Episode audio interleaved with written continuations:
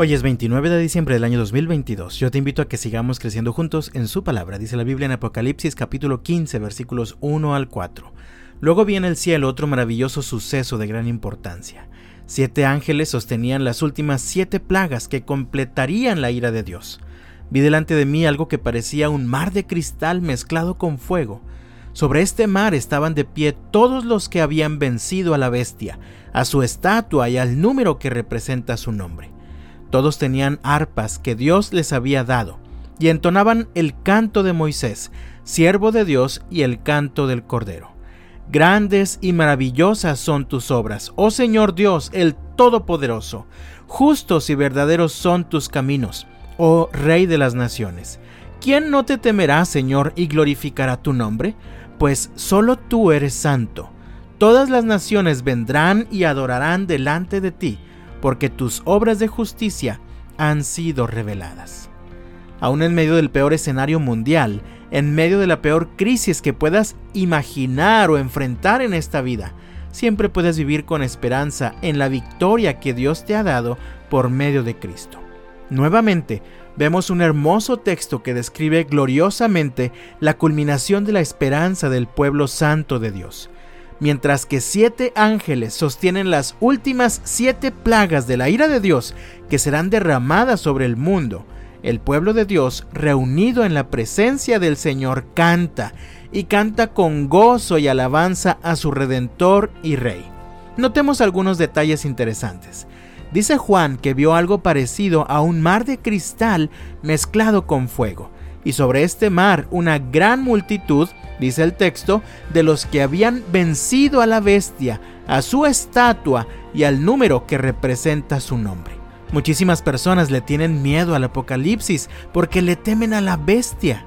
Incluso ahora con las nuevas vacunas que han estado saliendo los últimos años, tienen miedo de que contra su voluntad les vayan a implantar a través de alguna de estas vacunas la marca de la bestia y cosas así. Sin embargo, pocas veces ponemos atención a textos como este.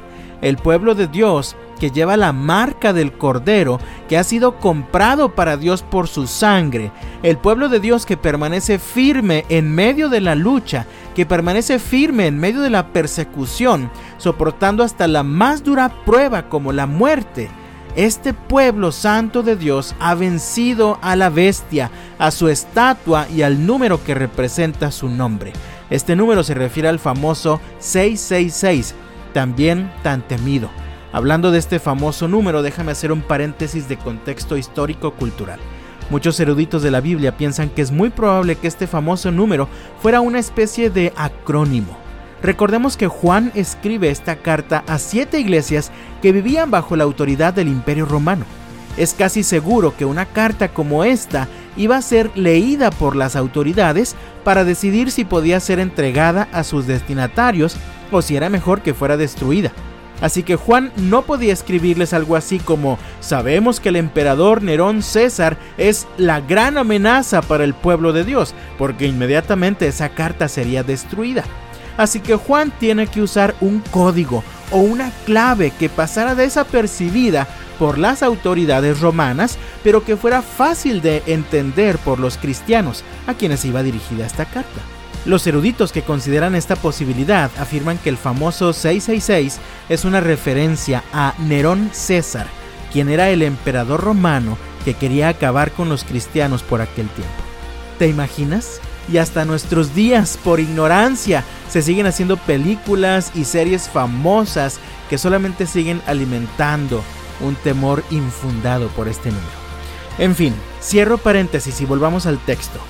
Todos estos que han vencido están de pie, es decir, aunque han muerto porque no estuvieron dispuestos a inclinarse ante la bestia ni a su estatua, ahora están más vivos que nunca, de pie, victoriosos en la presencia del Señor, y al contemplar al Rey y su belleza y su grandeza, no pueden hacer otra cosa más que adorarlo, y entonces entonan un maravilloso himno de alabanza, que probablemente has entonado tú también alguna vez. Grandes y maravillosas son tus obras, oh Señor, el Todopoderoso. Justos y verdaderos son tus caminos, oh Rey de las naciones. ¿Quién no te temerá, Señor, y glorificará tu nombre? pues solo tú eres santo. Todas las naciones vendrán y adorarán delante de ti, porque tus obras de justicia han sido reveladas. Mientras que todos los que se rindieron ante la bestia están a punto de sufrir o están sufriendo la ira de Dios, los que permanecieron fieles a Dios y soportaron todas las pruebas de este mundo con paciencia y perseveraron en su fe, ahora están sobre el mar de cristal en la gloriosa presencia del Señor, de pie, victoriosos y con gozo, adoran al que está sentado en el trono y al Cordero. Quiero recordarte aquellas preciosas palabras de Jesús. Aquí en el mundo tendrán muchas pruebas y tristezas, pero anímense, yo he vencido al mundo. Así que yo te invito, amado mío, en el nombre del Señor, persevera en tu fe en medio de la lucha que estás viviendo, mantente fiel, mantente firme y con gozo sigamos adorando al Cordero que nos ha dado la victoria. Que el Señor te bendiga este jueves y hasta mañana.